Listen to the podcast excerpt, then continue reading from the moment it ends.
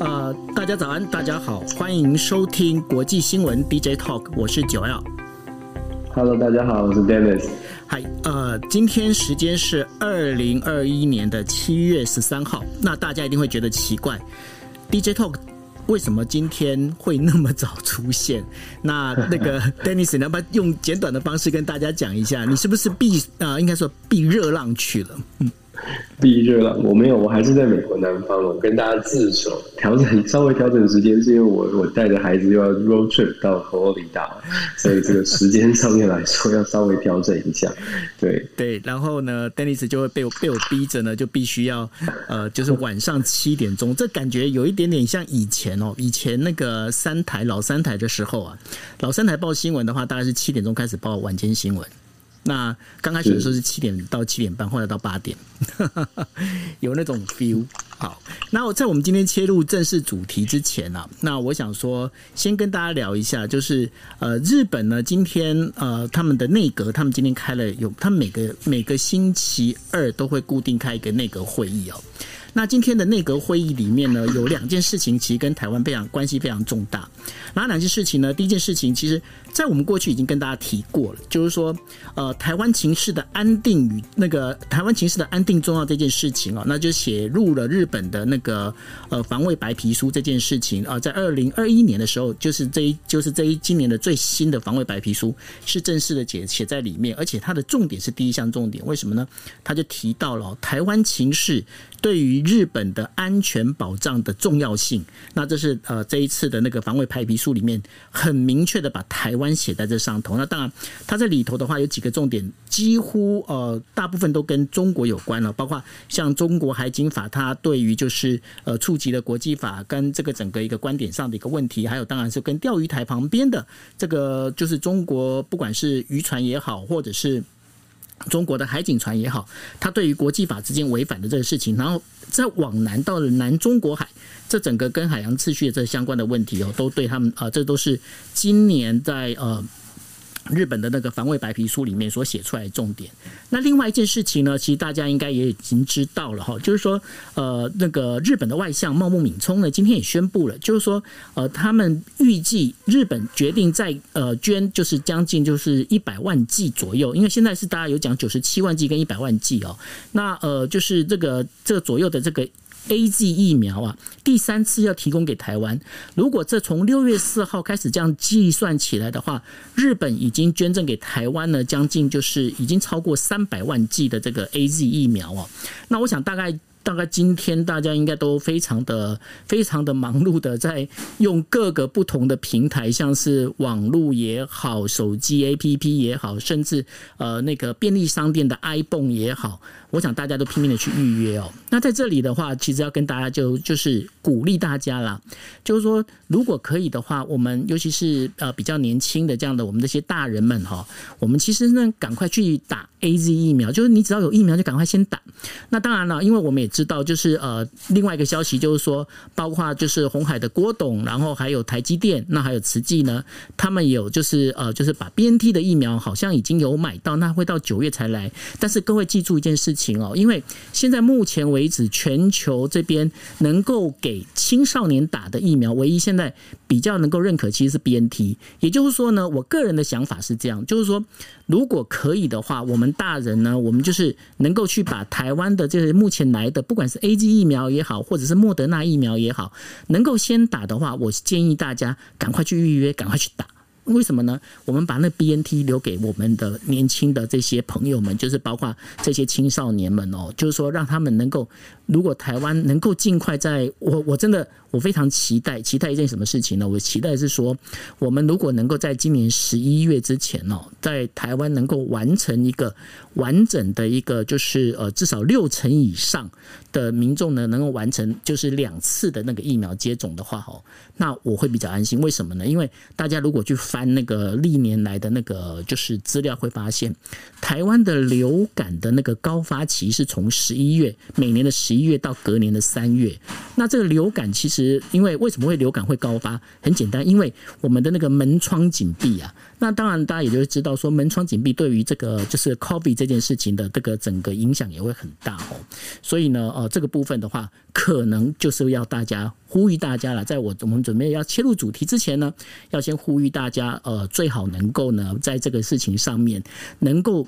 大家帮帮忙，赶快，如果你们可以预约的话，赶快去预约，赶快去打。好，那当然，这谈到这预约疫苗这件事情，我们就要谈到，就是日本呢，在呃今天宣布哦，他们从七月二十六号开始。可以接受疫苗护照的申请。那我简单把日本的这个疫苗护照的这个部分跟大家再讲一下，他们大概是怎么做哈？那疫苗护照为什么要疫苗护照？因为呢，这些因为日本人嘛，他们有很多他还是必须要到国外去，他们必须要有旅行，不管是说商业旅商业的旅行也好，他们做什么事情也好，他们有很多这些事情要做，那他必须要申请这个疫苗护照。所以他们目前的疫苗护照的申请方式是，只要你接种过就是两次的疫苗，那他们在整个就是他们那个卫生单位，他们会有这样的一个讯息会留下来。那留下来之后，你必须提申请。提完申请之后呢，然后你呃，就是他们在审核过，就是说，哎，你这边的这个东西是 OK 的，他会发给你一份就是。国那个等于说让你可以出国使用的这样疫苗护照，但是各位不要忘记一件事情，因为现在不管是在 EU 也好，或在其他各国也好，现在疫苗护照本身并没有一个统一的一个应该怎么讲，就是一个呃标准或规格，所以说现在各国其实还在做相互接轨。那这当中的话，EU 这部分跟 ANA 就是日本的那个全日空，还有日本政府这边，他们已经开始在寻求说，哎，是不是用什么 QR code 啊这些方式来做哈？那但是呢，这个目前其实都还没有一个。完整的一个就是比较完整的一个规格出来哦，所以说也是因为这样，就目前呃世界各地的那个疫苗护照其实规格都还蛮纷乱的，所以呢，在俄罗斯也曾经出现过假的疫苗护照。那这个出现假的疫苗护照呢，就是用伪造的方式哈，那用这样的一个方式出现。但是呢，这疫苗护照到底 O 不 OK 可不可以呢？现在也有人会提到一个就是比较质疑的地方，什么样质疑的地方？因为我们之前也提过了，就是说。并不是每一个人他的体质都适合打疫苗，所以呢，如果这些体质不适合打疫苗的人，他如果没有办法去接种这个，没有办法有这疫苗护照，因为他没有接种过疫苗，他当然就不肯有疫苗护照了嘛。那如果他没有这样疫苗，这会不会造成一种所谓的呃不同的等于说那个对个人的这种差别待遇？也就是说，我们之前讲的就是疫苗接种霸凌这件事情哦。那现在这也是日本他们一直不敢。大推这件事情的一个很主要的原因，为什么呢？因为大家如果印象深刻的话，在这次的整个 COVID 之前的话，呃，比较大会呃会被受到呃质疑的，这可能到时候那个 Dennis 可以帮帮我们补充哦。就是呢，我们大家知道说艾滋病这件事情就。艾滋病的阳性患者，他到底要不要被排？他会不会被排挤？在过去的话，大家会对艾艾滋病 HIV 这样的一个，会觉得说，哎呀，要不最好就不要靠近我这样子。但是呢，后来也会造成，因为造成了一些差别待遇之类的这样的一个事情之后，慢慢的在美国呢，这件事情也是被拿出来讨论之后，然后把它放宽放缓哦。那所以呢，在这整个疫苗护照这件事情上面，目前日本他们现在决定像这样走，但是呢，呃，日本国内他们也提出了一个想法，就是说，与其你现在积极在推国际的疫苗护照，你倒不如呢，你把这个就是有接种过的，是不是可以给其他的这个。地方地方政呃政府啊这些来看，就是说，当到时候能够先促呃，今天等于说先带动国内的经济旅行，跟带动国内的经济。那如果从这方向方向先走的话，会不会比较好一点？那这是日本现在整个就是关于疫苗护照这个部分。那我不晓得，Dennis，你现在在美国这一边的话，有类似的这样的一个讨论吗？关于疫苗护照，在美国确实有人在讨论，但是这个是一个比较有争议的议题，因为我们知道，在美国还蛮多人是反对打护照，本身就有护照的，就打疫苗不是打护照，打护照，本身就反对，太早起，太早起，咖啡喝不够多。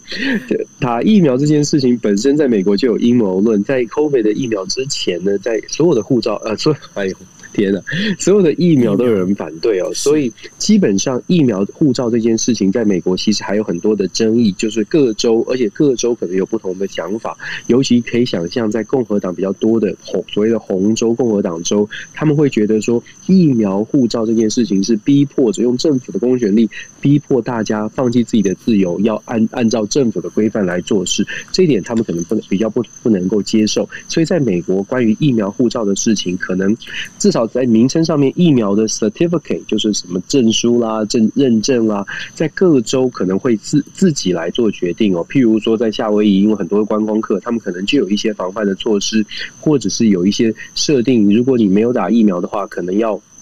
可能要呃要不要呃所谓的 quarantine 就是隔离几天才能够出来，这些是各州的决定，所以在美国的状况比较不一样。不过我想先回应九欧你今天讲到的第一个开场那个新闻，其实那个开场新闻很重要诶，就是这是日本第一次把台湾就是。防护台湾或者守卫台湾相关的附近的安全列入他们的这个 Defense of Japan，就是日本的国防白皮书，这是他们的第一次。访问白皮书，这是史上第一次。那当然是日本的防防卫厅啊，他们这些呃官员呢，对外的说法呢是说，因为因应中美的竞争。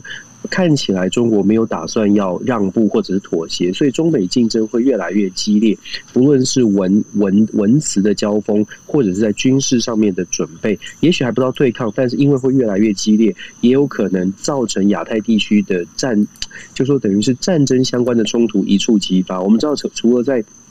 亚太地区除了两岸的问题之外，还有还有这个北韩的问题，所以日本的认日本是认为说，日本应该要强化对于台湾附近的安危的相关的支持，所以在防防卫白皮书当中有特别做出这一点声明哦。那这是史上第一次，可是这背后我们也可以要谈的是，日本其实就应该很清楚，日本其实这几年都一直很希望在国际舞台上面增加它的实力，增加它的话语权。不论是过去我们可能觉得日本是经济大国。所以呃，大家觉得日本的经济实力很强，可是日本因为过去在宪法、在现有的法规上面受到一些限制，所以日本一直都是防卫队，而不是所谓的自卫队，而不是所谓的军队。这个部分在日本也有很多的讨论。事实上。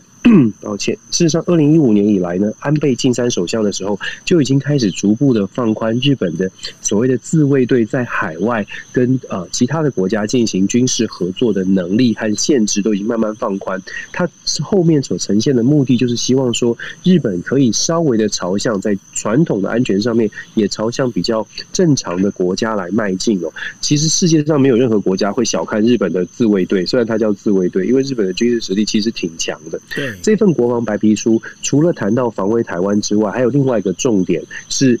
呃，他们特别特别讲到说，韩国的军备按照目前韩国军事预算的发展呢，在二零二五年，韩国的军事预算就会超过日本一点五倍之多，而且韩国的军事预算目前看起来投射的是希望未来韩国自己要打造自己的航空母舰以及核核动力的潜水艇哦，这些对日本来说都是警讯。虽然大家觉得说日本韩国真的这两个国家。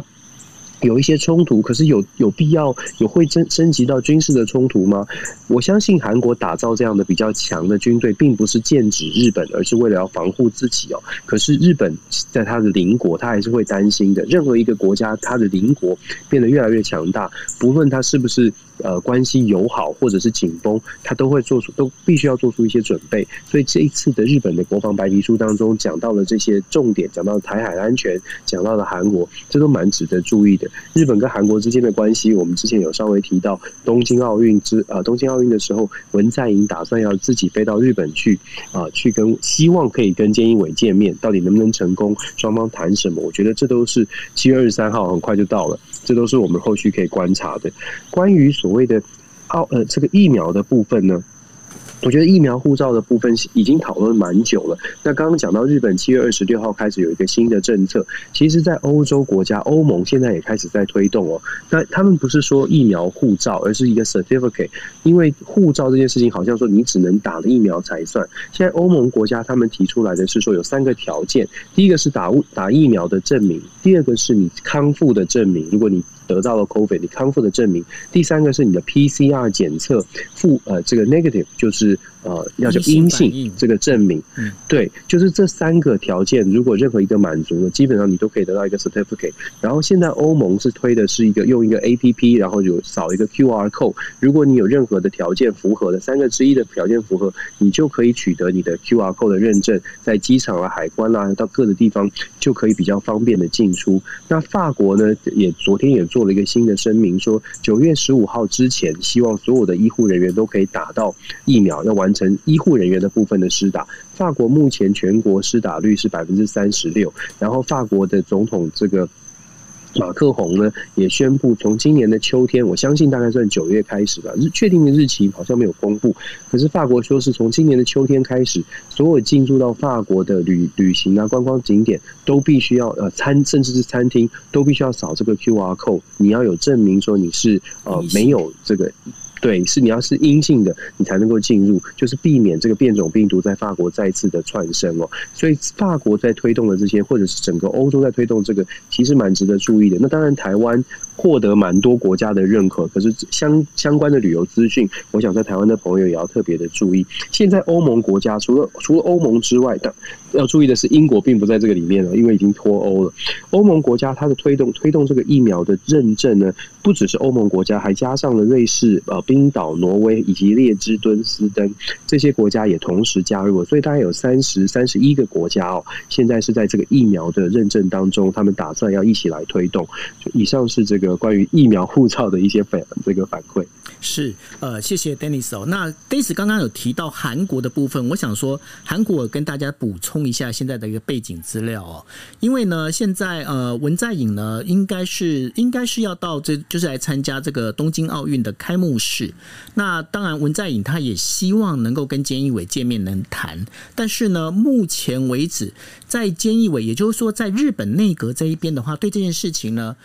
基本上，他们现在的做法，就从整个新闻报道来看，他们目前还是在一个水面下的一个作业哦。为什么会有这样一个状况？其实呢，这跟明年的韩国总统选举其实是会有很大的关系。那这当中呢，其实目前韩国总统里面啊，就是候选人里面，呃，在执政党这一边，呃，最大的一个就是最可能出现的就是这样的一个候选人呢，他是京畿道的知事，呃，京京畿道的那个等于说知事，就是李。在明，但是李在明前一阵子呢说了，他其实李在明呢，有人说李在明比较像什么？大家以后观察可以。如果万一啦，万一如果李在明真的是当了，就是呃，这个整个。就是现在韩国的那个这执政党的这个等于说总统候选人的话，李在明被称为叫做韩国川普。为什么被称为韩国川普？因为他本身呢，其实有一点点就是在讲话上会会都有一些偏激言论。比方说呢，他就曾经讲过一句话，现在让日本的这个就是尤其是自民党哦，非常的在意。他就讲说，如果是这样的话，那就让日本也。尝试呃，就是尝试一下被切割成两半的那种，就是那种心情这样子。那这件事情对日本人来讲，这其实是伤呃，等于说他们会觉得这个等于说是蛮攻击性的吼。那所以呢，对这件事情的话，他们对李在明其实没有抱持太大的好感。那当然，相对的，也就对于文在寅的这样的一个执政党呢，他们本身呢一直都在保持一个相当的距离。至于说七月二十六号到底会不会碰面，那大家也希望大家能够关注我们的国际新闻 DJ Talk。那当然了，谈到这个整个国际形势里面，今天另外一件事情就蛮重要的哈，就是那个呃。张忠谋呢，他被邀请的，这已经是第五次喽，代表我国政府呢参加 APEC。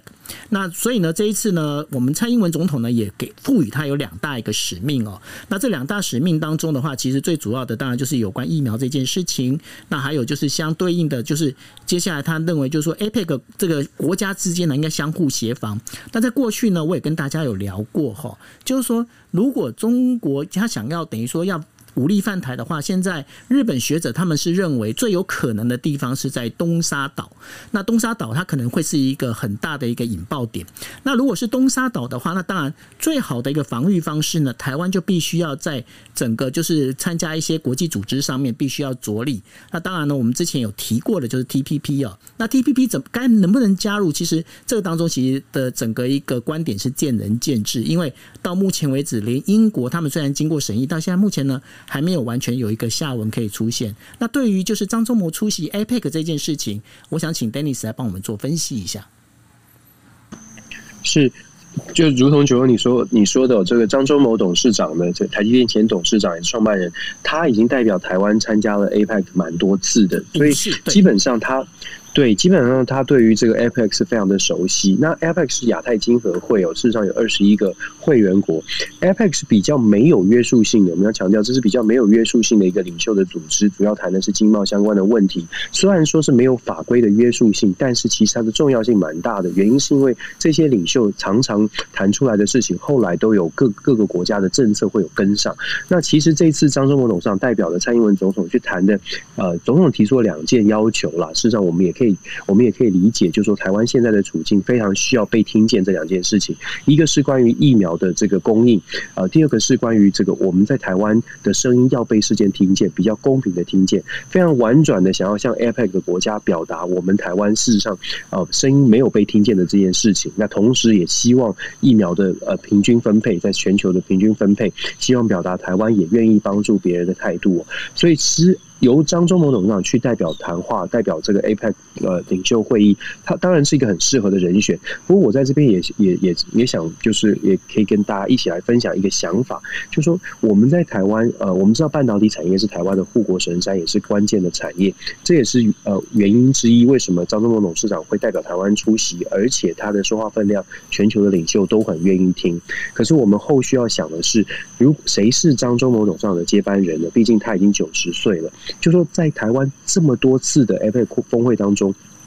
如果说我们现在是靠着台积电或者靠靠着半导体产业取得这样的话语权，那么我们是不是还是我要讲好多次，就是我们是不是针对半导体产业要有更长远的规划？我们可以从这个代表台代代表我们 APEC 这个出席峰会的张忠谋董事长身上可以看到，很多年以来，好像我们就是按照现在有的计划，按照现在有的一个模式在发展。那么接下来的下一步，譬如说张忠谋董事长的接班人是谁？我们打算要如何？再继续在 APEC 峰会当中展现这个话语权，呃，这个是无关蓝绿，这个是完全我们需要去思考的。今年的 APEC 会议呢，它比较特别，是它是线上会议，它主办国是纽西兰，纽西兰的总理这个叫叫做 Ardern，他在这最近这两天很努力的在说，呃，在星期五晚上的这个 Retreat，这是一个 APEC 峰会当中很少见的一个状况，比较特别的一个状况。这个 Retreat 里面呢，他把它做成就是做成一个关于 COVID，就是新冠疫。情的一个紧急的会议，希望这二十一个领国家的领袖跟领袖代表可以好好的来思考，在后现在的疫情如何压制，以及后疫情时代这一些经济发展还不错的国家如何一起来合作，把这个。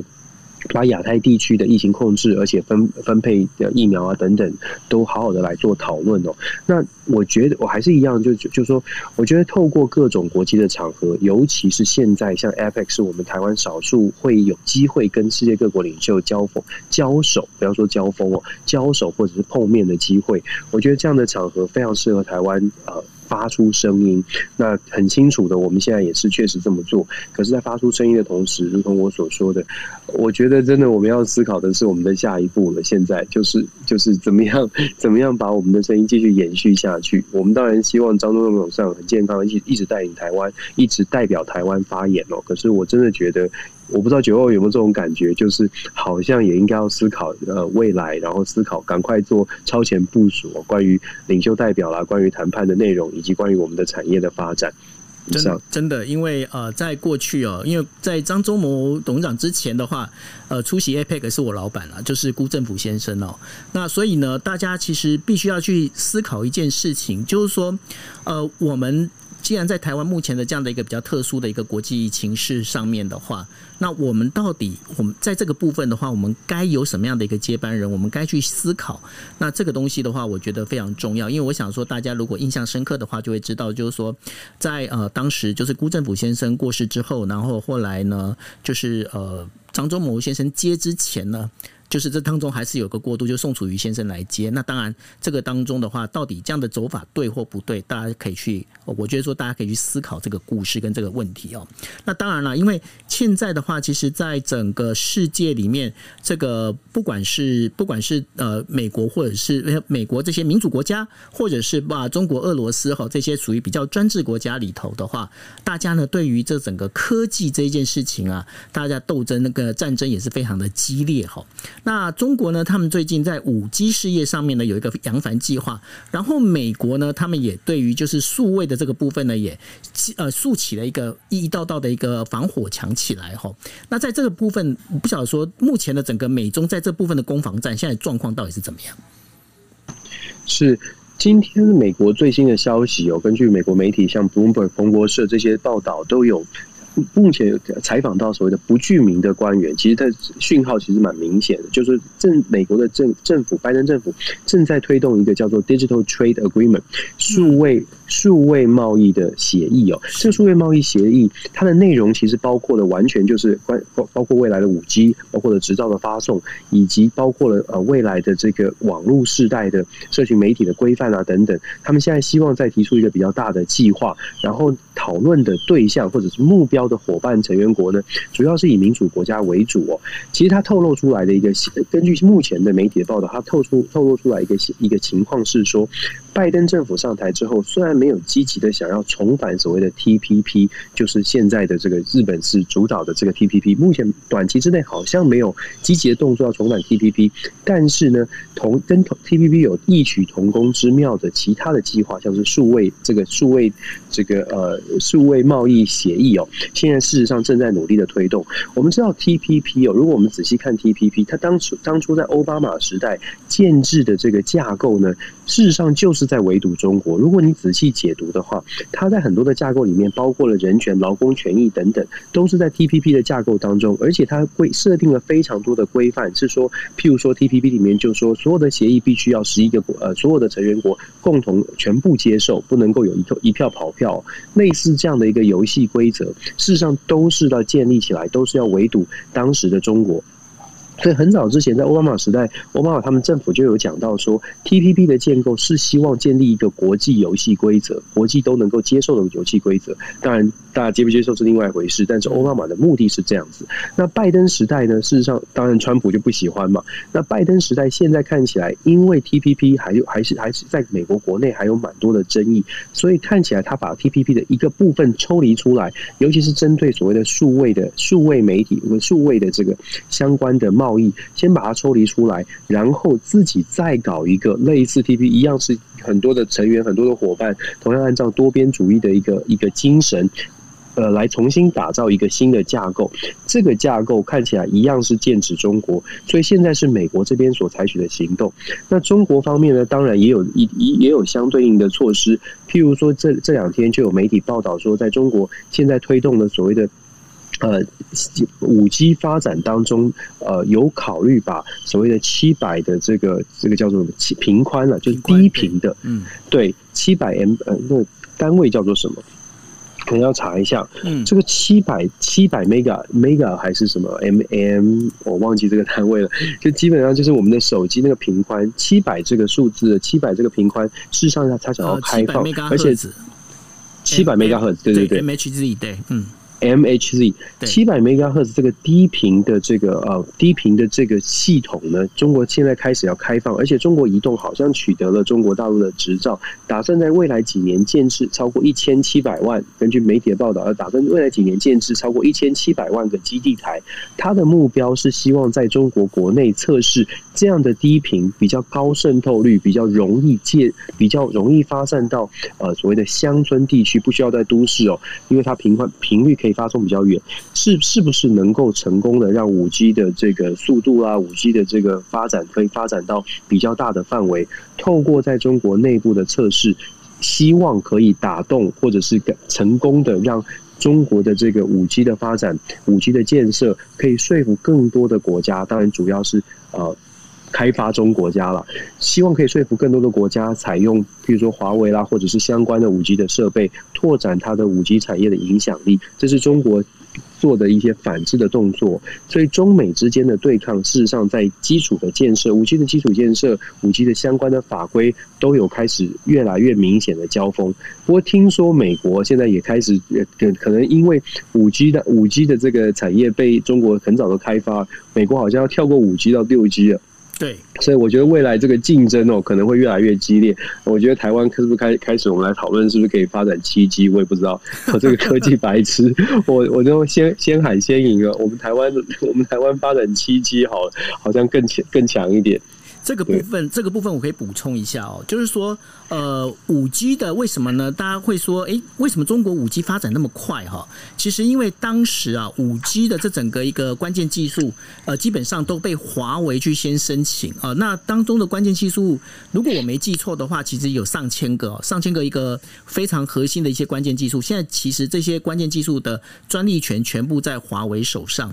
那也就是因为这样子的关系，日本跟美国呢，他们就发现一件事情。诶，如果被这样子被掐被。反而是被华为卡脖子，因为今天你如果要一起来发展五 G 的话，你就没办法绕过华为的这个核心技术。那你没办法绕过华为的核心技术，你必须还要跟华为取得一个合作。那唯一能够绕过华为的这个等于说这个卡脖子这件事情的话，最好的方式就是往上提升，也就走六 G。那这也就是为什么，因为我们之前我们曾经提过哈，在二零二一年四月，也就是今在今年四月的时候，那个呃，菅义伟跟拜登他见面的时候，其实他有。谈到这个部分，谈到这部分，他们谈了什么呢？美国呢出资二十五亿美金，然后日本出资二十亿美金，他们合起来总共四十四十五亿美金。他们要做什么？他们要做六 G 的研究开发。然后六 G 的研究开发里面，尤其是日本，其实在呃去年的六月，他就已经成立了呃，就是他们叫做 Beyond 五 G 哦，Beyond Five G 的那个推进战略的一个这样的一个小组。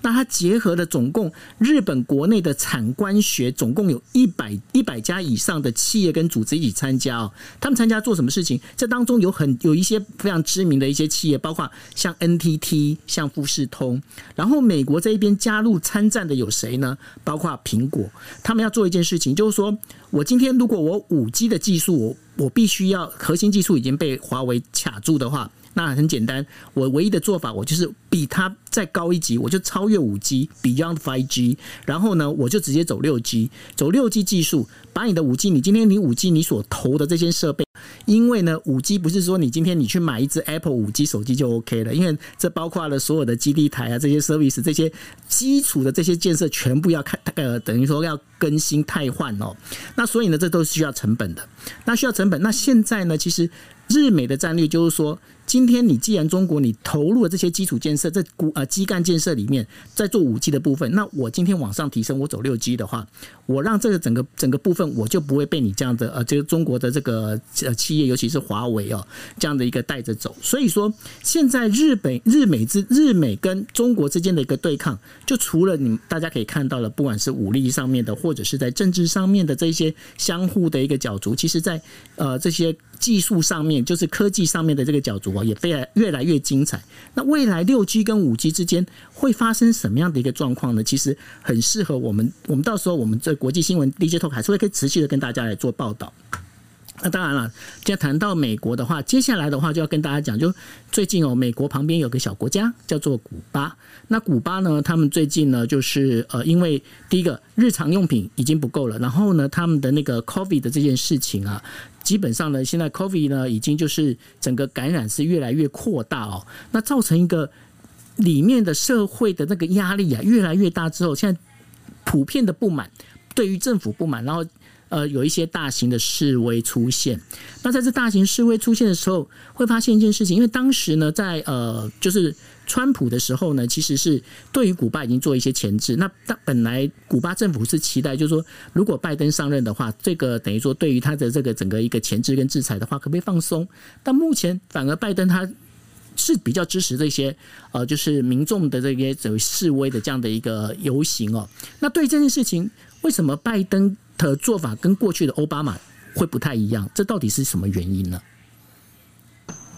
其实古巴，你就我刚刚讲的重点呢，就古巴它的这个纷纷纷扰，事实上它不只是在古巴而已，它事实上烧到美国国内。美国国内对于古巴的问题其实蛮分歧的，尤其是政党的分歧很严重，就是民主跟共和两党。我们知道共和党其实一向是非常的反共，那对于古巴的问题也是，他站站在的立场是反对古巴的共产党政权，反对的是卡斯楚，呃，一路下来一脉相承的共产党政权。所以共和党一向是支持任何反对古巴政权的共产党政权的领袖或者是整整个政体哦。而所以美国的共和党执政的时候，基本上跟古巴之间的关系，呃，保基本上就是用经济制裁，尽可能的。不去来往，希望可以改变古巴的政体。但民主党不太一样，民主党觉得说，呃，可以跟古巴进行交流，甚至是往这个正常化，两国的正常化推动。所以在过去二零一六年奥巴马的那个时代，在奥巴马还在总统的任内的时候，事实上就在推动。二零一六年之前，当时奥巴马就推动了跟古巴关系的正常化，希望透过贸易，希望解除经济制裁，试图的去改变跟古巴之间的关系，也让古巴变得更好。这是奥巴马他们民主党的一个期待。这也是为什么在这一次的古巴抗议事件之后呢，呃，很多的揣测说拜登到底会采取什么样的行动？虽然在所谓的抗议事件刚刚发生的时候，美国拜登马正拜登白宫马上就发出声明说支持古巴人民追求民主自由。可是这样的声明被共和党狠狠的这个批判哦，批判的原因就是因为他说你讲你讲支持民人民追求民主自由，你怎么不批评这个政府就是一个共产党专制独裁的政府？作为美国的政府，应该要大力的去攻击政府，而不是只是呃轻描淡写的说我们支持人民之呃追求自由。所以大家听众朋友。可以自己去思考说，呃，可以看出来两党之间，一个是强调民主党是比较说，哎，我们我们是是站在人民这边讲出这样的话，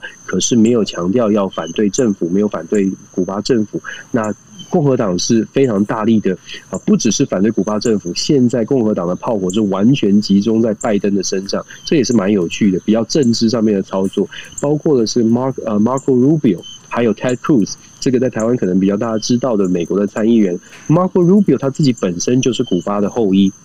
古巴裔的美国人，他是佛罗里达州选出来的参议员，他的立场呢就非常的，他是共和党，他的立场是非常的反对古巴的共党共共产政权。大家知道，古巴裔的美国人，他在美国的整体占的这个比例虽然不高，在两百多万人哦，在三亿多人里面不算太高，可是他高度的集中在佛罗里达。昨天晚上在佛州的这个 Tampa 这个 city，甚至发生了街头的示威抗议，等于是古巴的抗议延伸到呃这个美国的境内哦，在 Tampa 的街头有示威抗议，就是在抗议美国的政府对于古巴不是够不够强势，不只是抗议那个卡斯楚，不只是抗议古巴的共产政权，现在已经没有卡斯楚了，呃，不只是抗议古巴的共产政共党政权，也在抗议美国的拜登政府对古巴不够强硬，没有帮助古巴人民真正的去推翻这个政府。而只是说口头上面的支持，所以拜登现在，拜登他的团队现在可能是非常的紧张，或者是被必须思考的是说，到底要怎么样表达，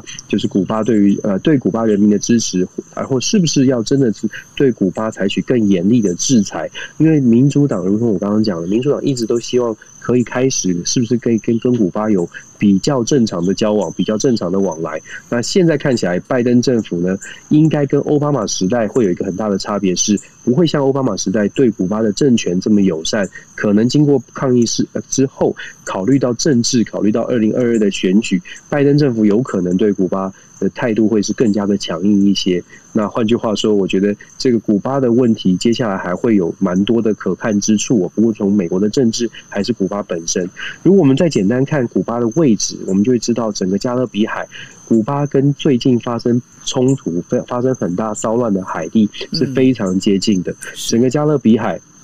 整个加勒比海，我不敢说会不会出现海盗哦，但是应该会蛮多的麻烦的。嗯，对，我们可以一起来关注一下整个加勒比海，因为这是美国的后后院，所以这个会拉住美国。其实大家有没有有没有感觉，就是最近我们一直说世界变局很多。如果我们跳出台湾的话，你会看到加勒比海出现了，包括海地、包括古巴都有麻烦。然后在中东，阿富汗撤军之后，中东也有麻烦。所以，我们虽然关注所谓的美国的印太战略，亚洲很重要，可是其实呢，在世界上的同时发生的一些骚乱也很多。美国到底还要不要去管这些事？还要不要插手去去处理这些事情，分散它的资源？这些都是考验拜登政府，也是让大家。大家一起要来思考的。如果如果美国要插手管其他的事情的话，它剩下多少资源？这些都是很简单，我们可以去用这个逻辑去判断。就是美国到底口袋有多少钱？很简单的说，是这样。是呃，其实呢，刚刚 Dennis 讲了一个非常重要的一个关键了，就是说，当我们在看就是世界上有那么多人祸的时候，我们也不能忘了，就是世界上还是有很多天灾。那当然就是之前的话，在发生在日本金刚的土石流，还有呢，就是呃，最近在美国西部啊这边，不管是加州也好，或是俄勒冈州也好，它现在这个温热度啊，已经是到了一个叫做猛暑警报的这样的一个状况。尤其是俄勒冈州呢，因为发生了，因为太热了，然后发生了就是森林火呃森林。火灾，那使得呢部分的那个送电线、供线电路呢，这整个就是完全就只有停止哦。那这停止之后呢，大家想想看，你知道温度有多高吗？在加州曾经被测到了，就是呃，在九号的时候，七月九号的时候测到了是五十四点四度哦。那这个是在世界呃世界气象机关，也就是 WMO 上面呢，它的有记录以来，这是全球第三高温、第三高温的这样的一个温度哦。在那么热的情况之下，然后供电线又又等于说又必须要计划停电，大家可以想象一下，又热又没有冷气的这样的一个状况。到底为什么会这样子？然后 就直接让 Dennis 来告诉大家，现在美国到底有多热。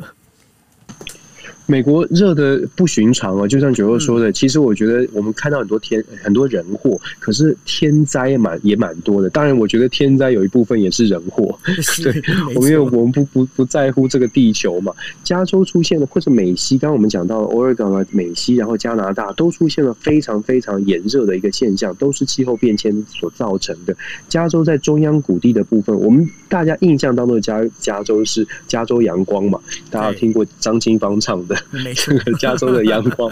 我我们这样是不是透露年龄了？不过 anyway，就就是我们都觉得加州是很阳光的、很漂亮的。我们看到洛杉矶、旧金山好像沙滩、阳光沙滩，然后很漂很健美的身材的男女哦。可是其实加州它是很狭长，而且蛮大的。加州在所谓的中央谷地的部分，越过了这个海岸线，有一个中央山脉。中央山脉越过之后呢，有一个加州中央谷地。中央谷地这一块非常狭长的地带呢，事实上它有非常严重的这个呃热浪侵袭的问题，整个加州都有，可中央谷地特别的严重。这一段时间以来，它每一天，尤其这个礼拜又发出了新的警报，接下来会接下来的这个平均的气候可能会达到四十到四十五度。在中央谷地的好几个城市，大家可能比较没有听过，比较小的，从加州的首首府 Sacramento 一路延延伸往南哦，这一块中央谷地在两个。山脉的夹击，内华达山脉跟中央跟海岸山脉的夹击的这一块这一块地方，这个礼拜的这个气候气候警报是四十到四十五度。